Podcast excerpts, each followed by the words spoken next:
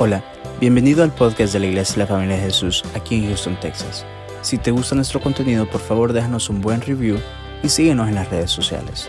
Nuestra visión como iglesia son las familias.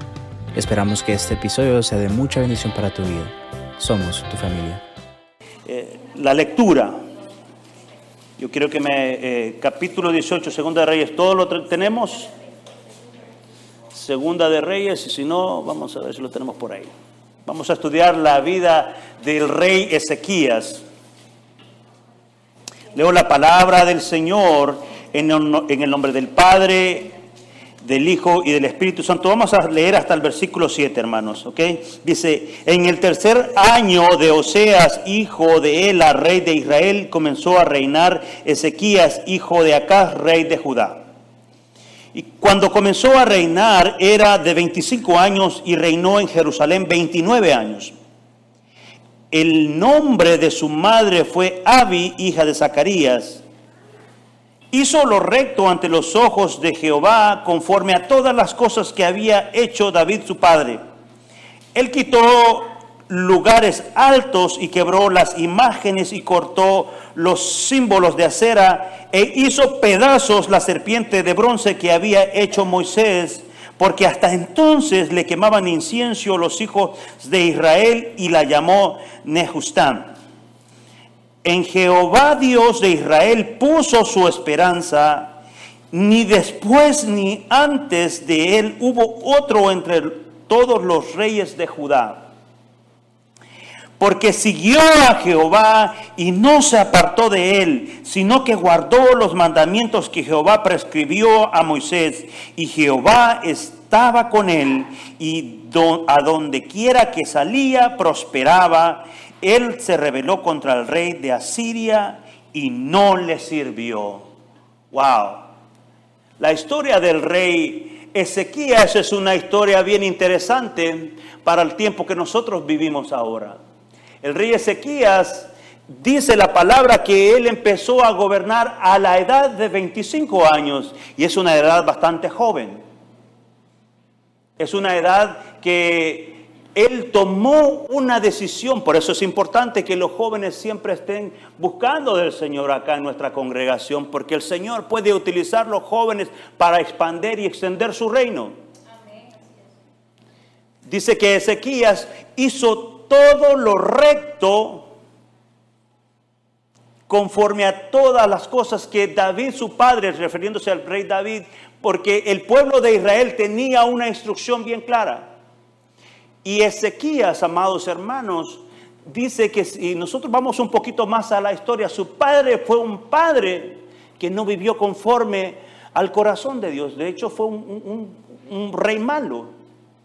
Pero es ahí cuando viene la determinación de una persona que puede cambiar, puede cambiar su generación, puede cambiar su destino. Y Ezequías tomó esa determinación, así como usted y yo hemos tomado la determinación de estar en la casa del Señor ahora.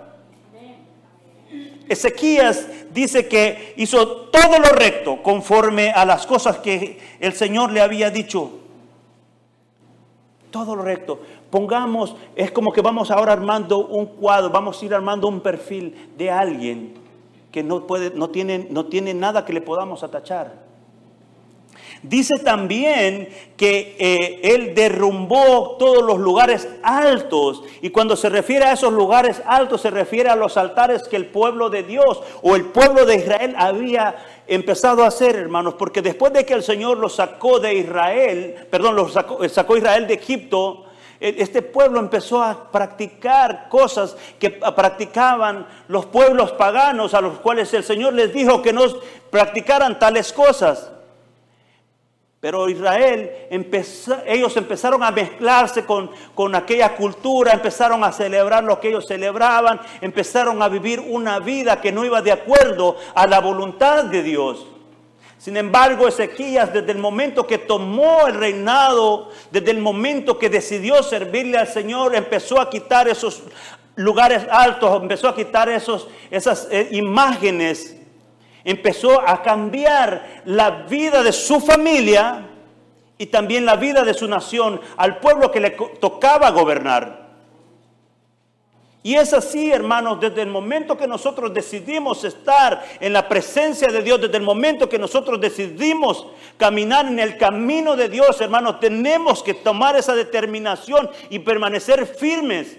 Porque cuando nosotros nos permanecemos firmes, vamos siempre a ver la, la respuesta de Dios. Pero yo a esto le llamo al principio de la obediencia. Siempre que una persona obedezca a Dios, va a tener su respaldo. Siempre que alguien decide caminar rectamente en los caminos de Dios, Dios le va a bendecir.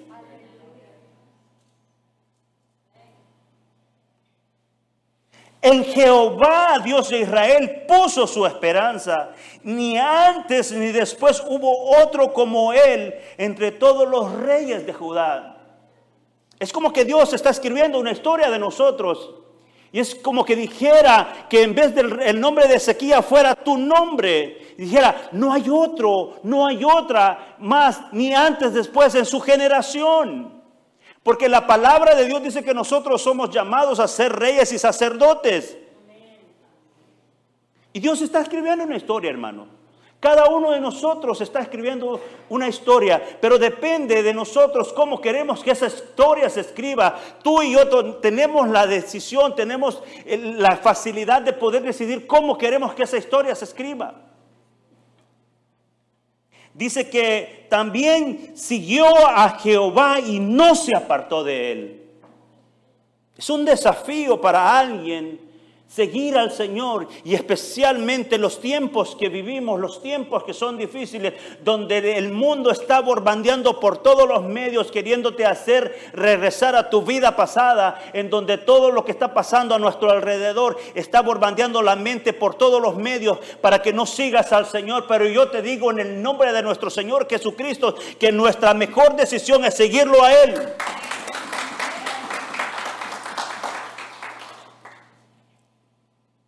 Sino que guardó los mandamientos que Jehová había prescribió a Moisés. Y aquí está lo, lo, importante, amados hermanos, que cuando nosotros decidimos seguir al Señor, dice, y Jehová estaba con él. Donde quiera que él salía, ¿qué dice que pasaba? Prosperaba.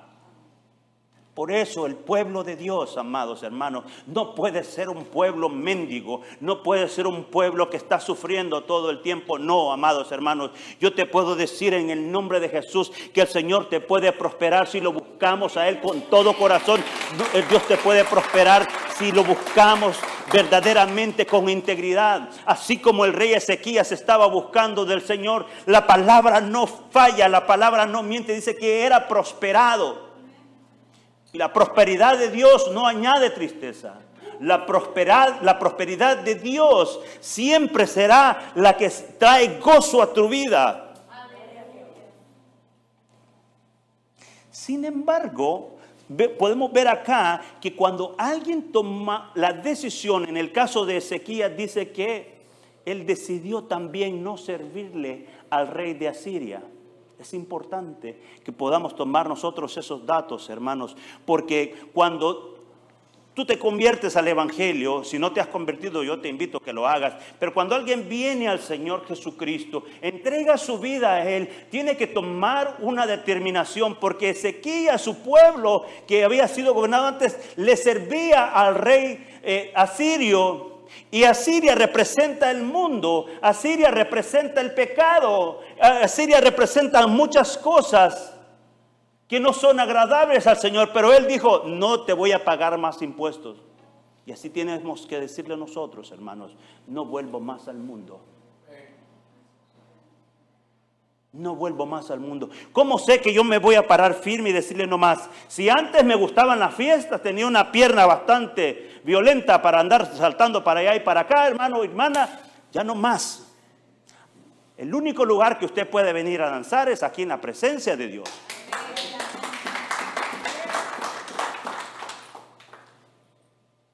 Si le gustaba hablar mal de, otras personas y de, todo, ya no más. Su palabra, su boca es para bendecir, para dar bendición, para dar vida. Ezequías se puso firme y dijo, no, No, Satanás, no te voy a servir, no te voy a pagar un impuesto. A partir de ahora no más. Y así debe ser nuestra actitud. A partir de hoy no más. Porque entendió que toda la bendición venía del Señor. Y yo quiero ser bendecido. Yo no sé si tú quieres ser bendecido en tu vida, pero lo único que tienes que hacer es siempre buscar la salvación del Señor, buscar su dirección. Lo único que tienes que hacer en tu vida es poner tu vida al servicio de Dios. El rey de Asiria fue tanto su enfado, hermanos, se molestó tanto porque estaba obteniendo siempre el beneficio de lo que Ezequías trabajaba y su pueblo trabajaba. Dice la historia que hasta... Eh, eh, se calcula que fueron 10 mil toneladas de platas y mil toneladas de oro que este, este, rey se había tomado. Pero yo te puedo decir, amado hermano, cuando el Señor viene a tu vida y empiezas a caminar en firmeza y empiezas a ponerte bien claramente con Él, todo lo que Él se llevó te lo va a tener que regresar. Porque su palabra es fiel. Lo vamos a ver más adelante, porque su palabra es fiel. Dice que el rey de Asiria le mandó al Estado Mayor, lo, mandamos a, las palabras de este tiempo, le mandó a sus generales, a sus comandantes y a todos a decirle, oye Ezequías, ¿qué está pasando contigo? ¿Qué te crees? No has visto la historia, Ezequías.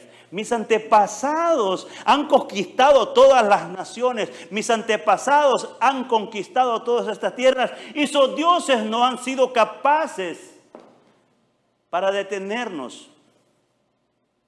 Pero Ezequías estaba buscando la presencia de Dios. De hecho, había un hombre, un hombre que marcó mucho en la vida de rey Ezequías, que es el profeta Isaías. Ezequías fue y consultó al profeta, el cual el profeta le tuvo que dar las instrucciones cómo se tenía que comportar y cómo tenía que responderle al rey de Asiria. Nosotros tenemos ahora al Espíritu Santo, que es el único que nos puede decir cómo tenemos que comportarnos ante las dificultades, ante los problemas. El Espíritu Santo es el que nos, nos guía a toda verdad. Y Ezequías dijo, no, no te voy a servir. Yo quisiera que así fuera en nuestra vida, hermanos, que cuando estemos cerca de la tentación, cerca de la oferta, cuando viene Satanás a tu vida a ofrecerte, oye, ¿qué te está pasando? Ya no has venido a este lugar donde vendías antes. Ven, vuelve, mira, ahora la tenemos al dos por uno. Regrésate, porque es lo que Satanás siempre va a querer, hermano, que tú regreses a tu vida pasada.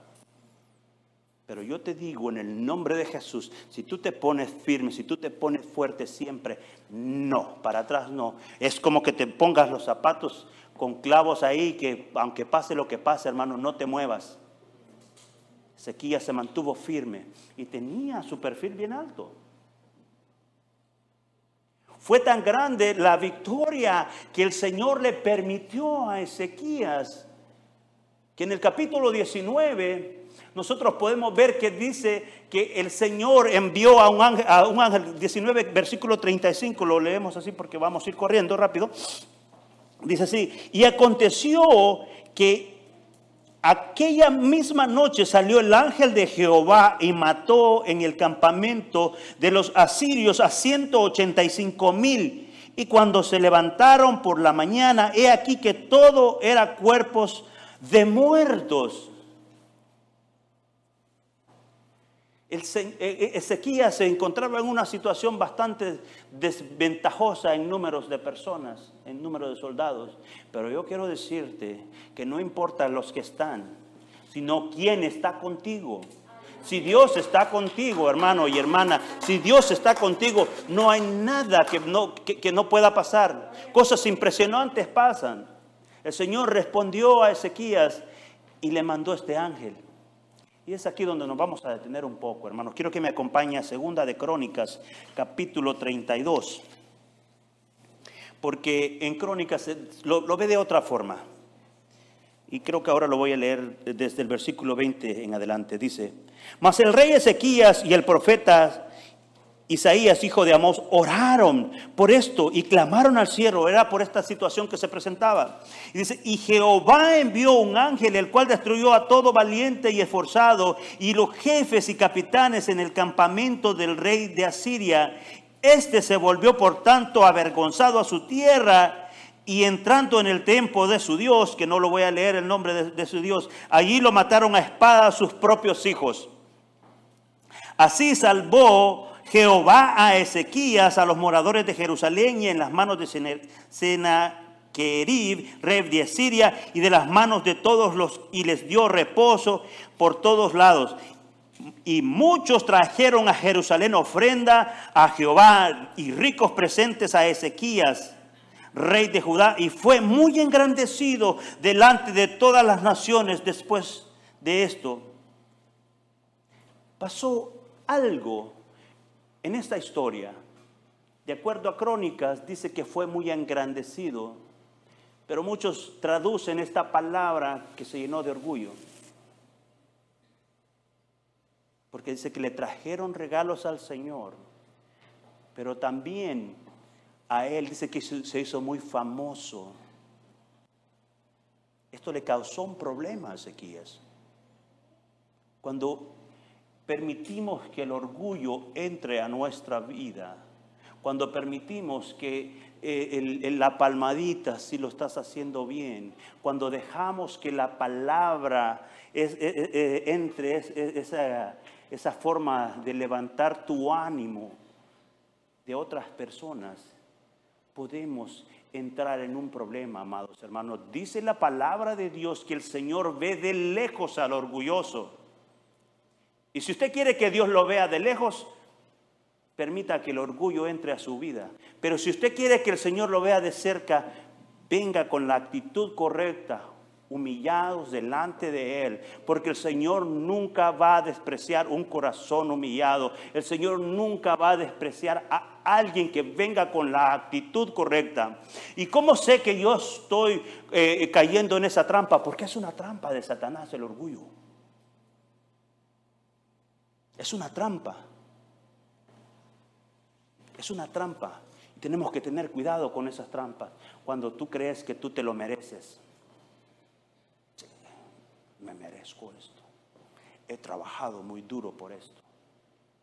Mas no te has dado cuenta que todo lo que tienes y todo lo que has hecho los has hecho simplemente por la mano de Dios, porque el Señor ha enviado su ángel delante de ti a quitar todo aquello que ha estorbado para que tú recibas la bendición.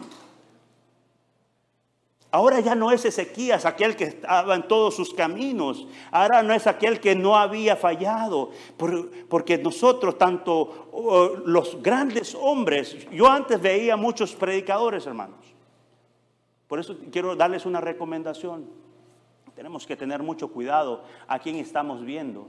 Porque estamos viendo no sé a quién, no conocemos sus vidas, no sabemos cuáles son sus intenciones. No sabemos. Yo te veía mucho, pero decidí un día, dije, no, yo tengo mi iglesia, tengo mi pastor y tengo su palabra, que es el único lugar. Podemos buscar instructivos, sí, hermanos, hay libros donde nosotros podemos aprender, pero el mejor libro que está es su palabra. El mejor libro donde vamos a encontrar la dirección es su palabra. Y más si somos guiados por el Espíritu Santo vamos a entender y nos vamos a dar cuenta que lo que hay aquí es un manjar. Aquí está toda la sabiduría que el hombre necesita para poder sobrevivir bien. El orgullo, hermanos, el orgullo es el que crea, crea o ocasiona divorcios en la familia. El esposo y la esposa como que ya las cosas no van, no, hay espacio para el perdón. Cuando, cuando hay orgullo en nuestra vida, no hay espacio para el perdón. Rompe matrimonios el orgullo, rompe familias entre hermanos y hermanas, naciones. No se quiere someter uno al otro, ni que vea cómo te vaya. Iglesias, por el orgullo, no, yo cómo voy a hacer, yo no te voy a servir. Hermanos, todos fuimos llamados a servir para que el reino de Dios se extienda. Todos fuimos llamados a servir a unos con otros. Si alguien se siente mal, ore por él, ore por ella. Si alguien se siente en alguna situación, háblelo. Necesita ayuda. No, no voy a pedir porque, eh, porque no necesito pedir. Hay momentos que tenemos que pedir, hermano. No crea que a veces, a veces cuando nosotros pasamos por ciertos procesos en la vida es para probar nuestro orgullo. Es para probar a ver si nosotros estamos bien. Es para ver si tenemos el valor de ir a decir, ¿me puedes? ¿Puedes ayudar? ¿Me puedes ayudar? El orgullo, hermanos, es un instrumento que Satanás utilizó desde el principio. Si usted se da cuenta, Satanás fue sacado porque él quería también robarle la gloria a Dios, él, él quería que los demás también la adoraran. Yo le voy a decir, en esta iglesia el único que se va a adorar y se seguirá adorando es a nuestro Señor, a nuestro Salvador.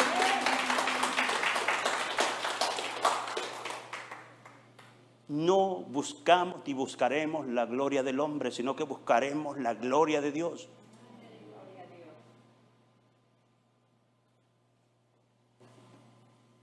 Ezequías tuvo ese problema, hermanos. Y eso nos dice que nadie es perfecto en la vida y que tenemos que tener mucho cuidado porque a veces creemos que estamos muy así, muy, muy voy caminando en este, caminito que no, no quiero que ni me toquen porque yo estoy muy, muy, no, no, no, hermano, ten cuidado, ten cuidado cómo caminas, cómo lo que haces y lo que dices también, porque a veces nuestras propias palabras nos pueden meter en problemas.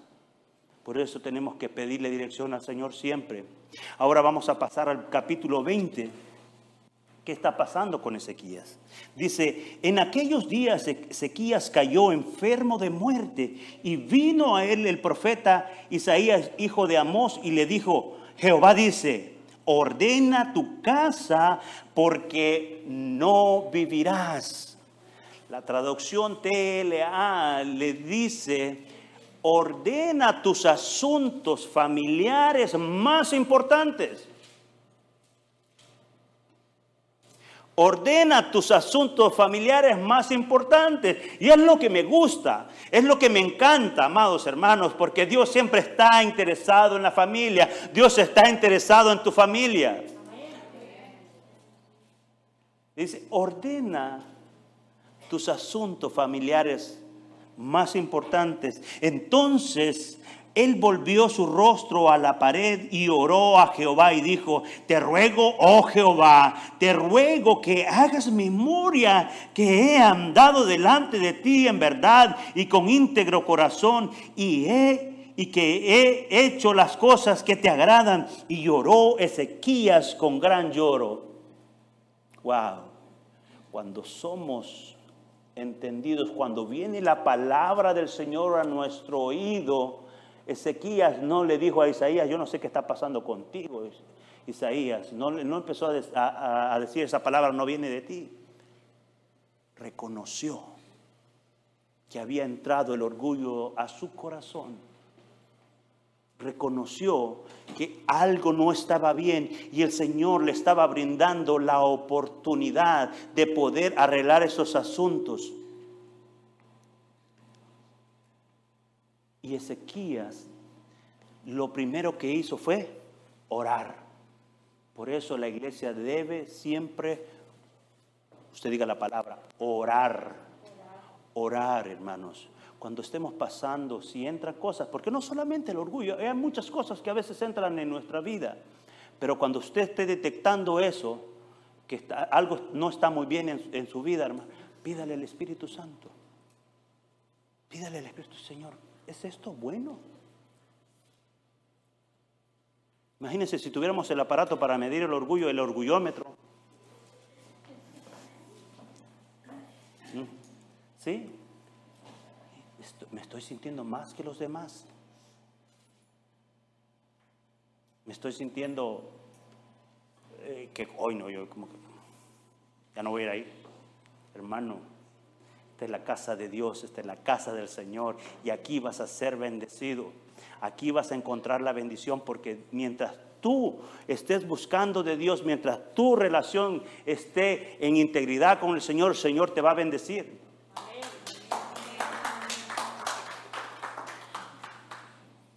Ezequías dice que oró, se volvió al Señor, pero hubo en él arrepentimiento. ¿Por qué digo que hubo arrepentimiento? Hubo arrepentimiento y es lo que Dios quiere, que nosotros nos arrepintamos cuando le fallamos a Él. Hubo arrepentimiento porque el Señor le escuchó. Dios le escuchó. Y recordó también Ezequías que él fue un hombre que anduvo en integridad. Y eso es lo que debe de suceder en nosotros. Vivimos un tiempo en el Señor en donde todo, todo estaba bien y estábamos caminando bien, pero puede ser que te hayas estado caminando por otro camino donde Dios te ha dicho que no tienes que caminar, pero es el tiempo que te puedes arrepentir y volver al camino que Dios te trajo, a la iglesia que Dios te trajo, al lugar en donde Dios dijo que te va a bendecir y tienes que creerle a Él. Ezequías se volvió a él. ¿Por qué? ¿Por qué digo que el Señor eh, lo eh, sabía y conocía su corazón de que hubo arrepentimiento? Porque dice, eh, en el versículo 4 dice, y antes que Isaías saliese hasta la mitad del patio, vino palabra de Jehová a Isaías diciendo, vuelve y di a Ezequías, príncipe de mi pueblo Así dice Jehová, el Dios de David, tu padre, yo he oído tu oración y he visto tus lágrimas. He aquí que yo te sano y al tercer día subirás a la casa de Jehová. ¿Y sabes lo que ocasionó esa oración, ese arrepentimiento de Isaías? Acababa de haber sido eh, sentenciado a morir inmediatamente. Pero cuando te vuelves al Señor, cuando te vuelves a sus caminos, el Señor te va a sorprender. Mire lo que pasó. Dice, y añadiré a tus días 15 años y te a ti y a esta ciudad de la mano del rey de Asiria y ampararé esta ciudad por amor a mí mismo y por amor a David mi siervo. Ezequías encontró el favor, encontró la misericordia de Dios, sabía el camino. Es lo que Dios quiere que nosotros hagamos, hermanos como sociedad, como iglesia, como usted lo quiera ver, como familias, tenemos la oportunidad, casi la misma oportunidad que Ezequías ha tenido. El Señor nos ha permitido vivir en esta nueva etapa para que busquemos al Señor en integridad, en corazón sincero y que lo busquemos de todo. El Señor te está permitiendo a ti como padre y como madre que empieces a arreglar los asuntos de tu familia. Lo dice la palabra, es tiempo de arreglar los asuntos familiares. En las familias pasan muchas cosas. En las familias pasan, hay de todo. Pero uno de los mayores problemas que hay, como hablábamos hace un momento, es el orgullo. No puedes perdonar a tu hermano ni a tu hermana. No puedes perdonar a aquel que te, que te ofendió. Y eso es causa del orgullo. Porque cuando hay orgullo en la vida de alguien, no hay espacio para el perdón. Pero cuando hay espacio para el perdón, hay espacio para el amor. Jesús nos perdonó. Él nos perdonó.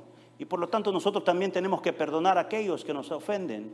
Por lo tanto tenemos que perdonar a aquellos que nos han hecho daño. Es tiempo de arreglar la familia. Y también, hermanos, es tiempo de empezar a arreglar la casa del Señor. Hay mucho trabajo que hacer porque el Señor le dijo por mi siervo David, y a mí siempre me gusta esa palabra de servir mi siervo David. Nosotros ahora tenemos ese acceso o tenemos esa facilidad de venir ahora solamente a través de nuestro Señor Jesucristo. No hay otro. No hay nadie más por el cual nosotros podemos venir a clamar misericordia.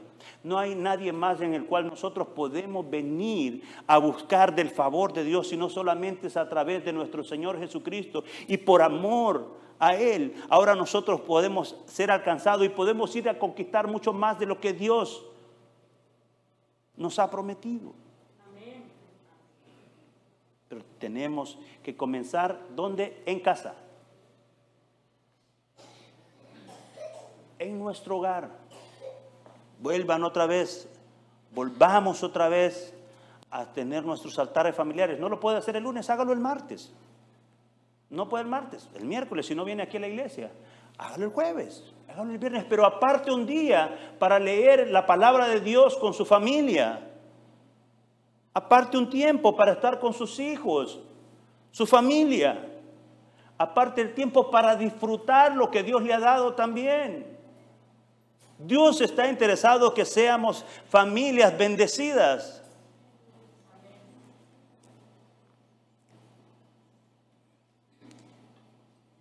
Y dijo Isaías, tomad masa de higos y tomándola la pusieron sobre la llaga y, se, sanó.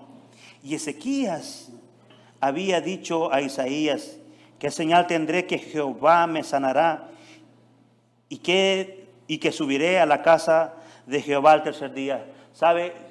Creo que Ezequías estaba muy interesado en ir a la casa del Señor. Y eso es lo que debe de suceder, amados hermanos, que cuando nosotros estamos pasando por una prueba, por una dificultad y el Señor nos da una respuesta, cuando el Señor nos dijo, ok, aquí está lo que estabas esperando, ¿qué es lo que tiene que suceder en nuestra vida? Queremos estar en la casa del Señor, queremos estar en la presencia del Señor, porque Ezequías creo que los 15 años que pasaron estuvo en la presencia de Dios, porque dice que el Señor lo bendijo todo este tiempo. El asirio no pudo contra él mientras Ezequías estuvo vivo. Ezequías pienso que él vivió en la casa del Señor y así debe de ser nuestra vida. Hermanos, mientras nosotros sigamos vivos tenemos que buscar la presencia de Dios y estar en su casa.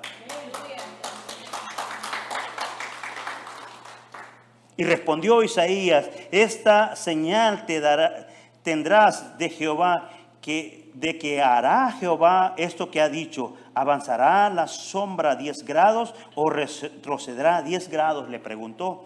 Y Ezequías respondió, mm, fácil cosa es que la sombra decline 10 grados, pero no que la sombra vuelva atrás 10 grados. Por eso la palabra, el mensaje se llama hoy 10 grados de fidelidad. Porque el Señor a través de esa señal mostró la fidelidad, demostró que Él sigue siendo Dios, demostró que Él puede retroceder el tiempo, demostró el Señor que puede volver a encontrarse contigo. Algunos piensan que fueron como 40 minutos que se detuvo el tiempo, que regresó el tiempo, hermanos, pero a veces nos queremos averiguar tantas cosas. Lo más importante es que Dios lo hizo. Dios lo hizo, lo hizo una vez, lo puede volver a hacer otra vez, porque no solamente fue ese caso con él, sino recuerden la, pelea en donde Josué pidió por eso, también para el, por el tiempo. Dios puede regresarte a ese lugar donde estabas antes, amado hermano. Entonces el profeta Isaías clamó a Jehová e hizo yo volver la sombra por los grados que había descendido en el reloj de acá 10 grados atrás. Yo a esto le llamo, amados hermanos, la misericordia de Dios. No hay otra forma de explicar cuando nosotros buscamos a Dios de verdad, a veces le pedimos esas señales, Señor, si tú has hecho, y ponemos a veces hasta en duda nuestra salvación. Yo quiero decirte, no dudes del sacrificio que Cristo hizo en la cruz del Calvario. No dudes de que Dios te salvó y que Él entregó su vida para que nosotros tengamos la libertad ahora. No pongas en duda. El Señor es soberano, lo hizo. ¿Sabe? Por la palabra de su siervo, el profeta, lo volvió atrás. Yo te digo ahora, en el nombre de Jesús, si hay cosas que tienes que arreglar en tu casa, arréglalas. El Señor te está dando la oportunidad. Hay cosas que arreglar en tu vida personal, Tú sabes, tú sabes, es que vuelvas otra vez a sus caminos, a volver a conectarte, a hacer lo que hacías antes, a volver con ese amor que tenías. El Señor tiene mucha misericordia, pero tenemos que venir con la actitud correcta. Y solamente se puede hacer en el nombre de Jesús, en el nombre poderoso de Jesús. Quiero invitarte a que te pongas de pie conmigo y que le pidamos al Espíritu Santo si hay algo que tenemos que cambiar en nuestra vida, si hay algo que el Señor quiere que removamos en nuestra vida. Tal vez no sea el orgullo, tal vez sea otra cosa. Lo que te aparte de buscar la presencia de Dios es lo que necesita salir de tu vida. Lo que te aparte de buscarlo y honrarlo a Él, es lo que necesita salir de tu vida. Pero el Señor nos hace una invitación.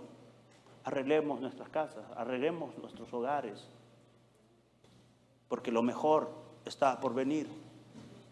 Y no podemos avanzar si no hay esos eh, eh, eh, arreglos en nuestra vida. Arreglar nuestra vida es de decirle al Señor, sí Señor, aquí estoy. No importa lo que va a pasar, pero aquí estoy. Este es el lugar que tú me trajiste. Porque sabe, bien interesante cuando usted lee esta historia, es que el, Señor le dice, mira, y este pueblo va a echar raíces acá. Y nadie los va a mover. Este pueblo va a echar raíces. Y así debe de ser en nuestra vida. Echar raíces es que yo estoy aquí plantado y me estoy alimentando del agua viva del Señor. Echar raíces es también proveer sombra para otros.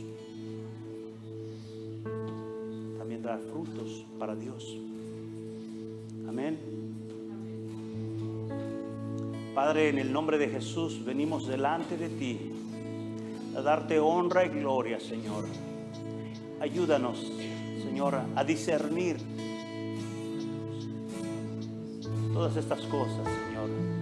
Si existe orgullo o cualquier otra cosa, Señor, que impide, Señor, que nuestra relación contigo sea íntegra, Señor, por favor, revélanos y ayúdanos a, a pedirte perdón, Señor, porque queremos agradarte a ti. En el nombre de Jesús, Señor, yo te ruego para que la palabra, Señor, sea plantada en nuestro corazón, Señor, y puesta por obra, Padre Santo. En el nombre de Jesús, Señor, yo te ruego por cada familia acá, Señor.